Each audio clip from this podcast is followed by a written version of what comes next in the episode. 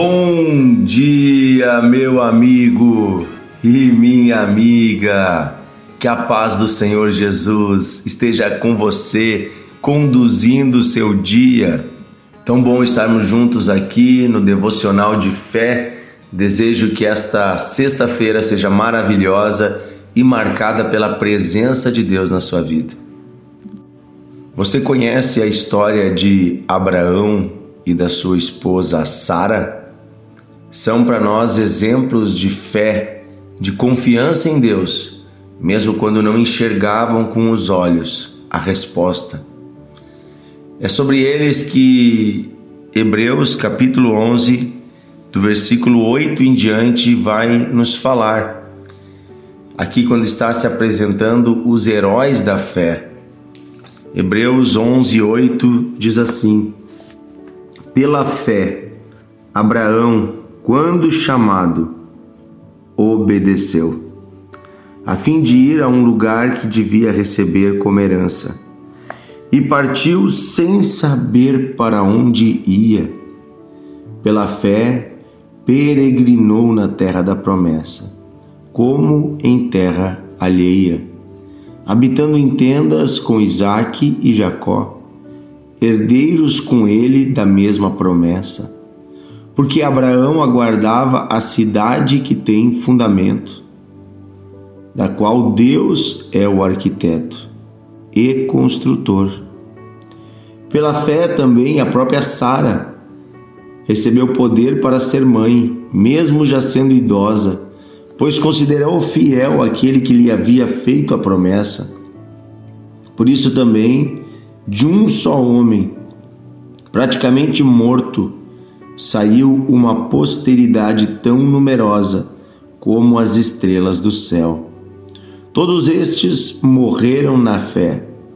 Não obtiveram as promessas, mas viram-nas de longe, saudaram-nas saudaram-nas e confessaram que eram estrangeiros e peregrinos na terra. Porque os que falam desse modo manifestam estar procurando uma pátria. E se na verdade se lembrassem daquela de onde saíram, teriam oportunidade de voltar. Mas agora desejam uma pátria superior, isto é, uma pátria celestial. Por isso Deus não se envergonha deles de ser chamado o seu Deus, porque lhes preparou uma cidade. Aleluia! Meu Deus, que palavra forte! Que história marcante a história de Abraão e Sara. Se você ler no livro de Gênesis, a história de Abraão e de sua esposa Sara ocupam ocupa vários capítulos do livro de Gênesis. Nos mostra a experiência de um homem com Deus, um homem que decidiu obedecer a Deus. É interessante que Deus no início ele chama Abraão, ele fala com Abraão. E o pedido de Deus não é muito claro, Deus simplesmente diz: Abraão, sai da tua terra, sai do meio dos teus parentes, da tua parentela e vai para uma terra que eu vou te mostrar. E Abraão pegou tudo que tinha, com a sua esposa, com seus bens, colocou sobre animais e saiu caminhando no deserto. Indo para onde? Ele não sabia, mas Deus prometeu que iria lhe mostrar. Com relação à terra prometida, a terra que Deus disse que lhe daria por herança, Abraão não, não comprou nenhuma terra, a não ser a terra onde ele enterrou a sua esposa. Ou seja, ele em vida não ganhou a herança que Deus havia lhe prometido, a terra. Mas ele viu a terra. E Deus disse: Ó, oh, tá vendo esta terra? Eu darei aos teus filhos, aos teus netos, aos teus bisnetos, eu darei a tua, a tua posteridade. Abraão nem mesmo tinha filhos. Ele era uma pessoa que a sua esposa era estéril. Sara não podia ter filhos. E Deus prometeu que lhes daria. E já parecia impossível Sara aos 90 anos ter filhos, mas Deus fez. porque para Deus nada é impossível. E aquela família que saiu sem nada, depois de algumas gerações, irá ganhar, conquistar, herdar toda a região de Canaã, onde hoje está Israel. Hoje, atualmente, os descendentes de Abraão, falando fisicamente, falando biologicamente, os judeus são mais de 15 milhões de pessoas no mundo. Estou falando assim, aqueles que se mantêm, né, a identidade. Tem muito mais gente espalhada por aí. Porém, a bênção que vem da família de Abraão não, não se estende apenas aos seus descendentes biológicos. Deus disse para Abraão: Em você, Abraão, na tua descendência, serão benditas todas as famílias da terra, serão abençoadas todas as nações do mundo, todas as famílias do planeta Terra. Abraão jamais imaginava que da sua descendência seus descendentes viriam homens de valor como Moisés, a quem Deus deu os dez mandamentos, como Josué, que conquistou a terra prometida, para os, os filhos, os netos, os bisnetos, os descendentes de Abraão.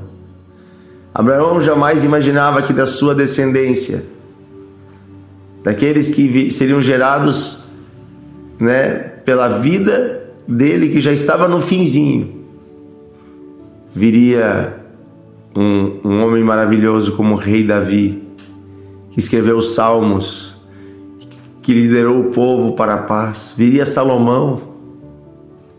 Ele jamais imaginava que da sua descendência viria Jesus Cristo.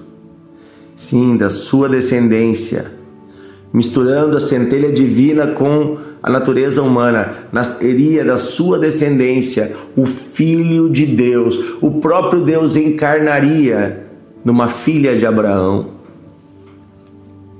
É, no ventre de Maria, uma descendente de Abraão, Deus colocou o seu filho. Essa história é maravilhosa de como aquele que aguarda na promessa de Deus talvez nem mesmo enxerga as consequências, mas pela fé sabe que Deus está conduzindo para o melhor lugar. E o melhor lugar não é apenas um, um lugar de bênçãos aqui nessa terra, porque Abraão sabia que ele aguardava uma pátria celestial. Ele estava em busca de algo eterno, não era apenas algo aqui para essa terra. A bênção que Abraão buscava de Deus não era apenas neste mundo ele mesmo dizia que ele era um forasteiro, um peregrino, que ele não tinha uma pátria. Se ele considerasse Ur dos Caldeus a sua cidade, ele poderia voltar para lá, como diz no texto. Mas não, ele se considerava sem uma pátria, porque ele aguardava a pátria que Deus lhe daria. A pátria que não está, não estava nesse mundo, mas que está por vir é o reino de Deus. Por isso Jesus nos ensina a orar dizendo: Venha o teu reino. A história de Abraão e de Sara nos ensina a confiar em Deus, mesmo quando não enxergamos a saída aos nossos olhos. Nos ensina a obedecer a Deus, mesmo quando Ele não deixa claro todos os detalhes. Se a palavra de Deus diz faça isso, você pode fazer. Ah, mas como que eu vou fazer? Apenas obedeça a palavra de Deus. O Senhor vai suprir o restante. O Senhor vai mostrar o caminho. O Senhor vai dar a direção. Me lembro uma vez de uma mulher que me procurou na igreja após um culto e ela disse: Pastor, eu vivo hoje uma vida errada, uma vida no pecado, nisso, naquilo, e eu trabalho numa profissão pecaminosa. A minha profissão hoje é envolvida no pecado. E ela disse: Eu quero largar isso, mas eu não sei o que vai ser de mim. Como eu vou me sustentar? Como eu vou sustentar minha família, meu filho, minha casa? Se eu largar isso, o que será de mim? Eu disse para ela, irmã, eu não sei como Deus vai fazer. Eu não sei qual porta Deus vai abrir, mas uma coisa eu sei. A palavra de Deus manda tu sair desse meio. Se você fizer isso por obediência, se você ouvindo hoje a voz do Espírito Santo abandonar o pecado, eu tenho certeza que amanhã Deus te mostrará o próximo passo, e depois de amanhã o outro passo, e depois o outro, e o Senhor te conduzirá. E nada te faltará porque você está fazendo pela fé. Fé e obediência andam juntos. Nós não podemos dizer que temos fé em Deus e não obedecermos. Se nós não obedecemos é porque lá no fundo nós não confiamos em Deus. Se eu confio em Deus, eu estou disposto, mesmo que eu não enxergue com os meus olhos aonde isso vai dar, estou disposto a obedecer. O nome disso é fidelidade. Eu considero que Deus é fiel.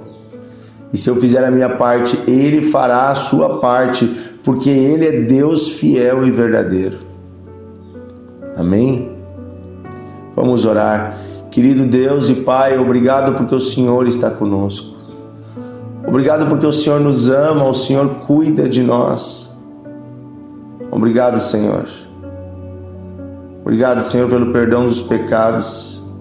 Obrigado, Senhor, pelo sangue de Cristo derramado na cruz em nosso lugar pelo qual o Senhor nos prometeu uma pátria celestial, o Senhor nos prometeu a vida eterna e nós confiamos que herdaremos tudo isso.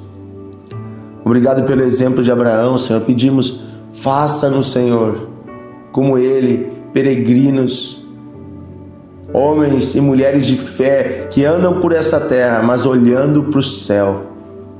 Ajuda-nos, Senhor, a olhar para ti Ajuda-nos, Senhor, a andar contigo todos os dias da nossa vida. E quando as lutas se levantarem, quando os problemas se levantarem, Senhor, queremos continuar firmes na tua promessa, sabendo que aquele que prometeu é fiel para cumprir. Oh Deus, tu tens o controle do tempo, tu tens o controle de todas as coisas, tu és Deus fiel e justo e santo e bom. Eu peço, Deus bondoso, Abençoa este irmão, esta irmã que me ouve agora.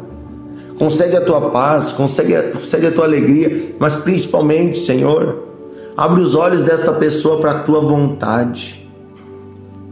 Faz chegar a este coração, Senhor, os teus propósitos, para que este homem cheio de fé tome a decisão de deixar aquilo que não é bom, de deixar o lugar que ele não deve estar que esta mulher também, tomada de fé, possa dar passos corajosos em direção à vontade de Deus. Que assim esta família, Senhor, possa ser abençoada, como todas as famílias da terra são abençoadas hoje, pela decisão de Abraão. Obrigado, Senhor, pela obediência que o Senhor nos dá condição de termos. Obrigado, Senhor. Pedimos que nesta sexta-feira o Senhor nos ajude nos dê um final de semana abençoado, nos dê dias de paz e alegria. Que o teu Espírito esteja sobre nós, Senhor. Em nome de Jesus. Amém. Amém. Aleluia. Que Deus abençoe você, meu amigo e minha amiga. Que o Senhor conduza você em toda a boa vontade dele. Um grande abraço uma ótima semana. Né? Amanhã estaremos juntos no devocional. Eu quero fazer um convite, alguns convites especiais aqui se você é aqui da região do Vale dos Sinos, eu tenho alguns eventos muito legais nesse final de semana para convidar você. Nós temos hoje, sexta-feira, hoje à noite, um culto muito especial aqui na Igreja Encontros de Fé, um culto chamado Raízes.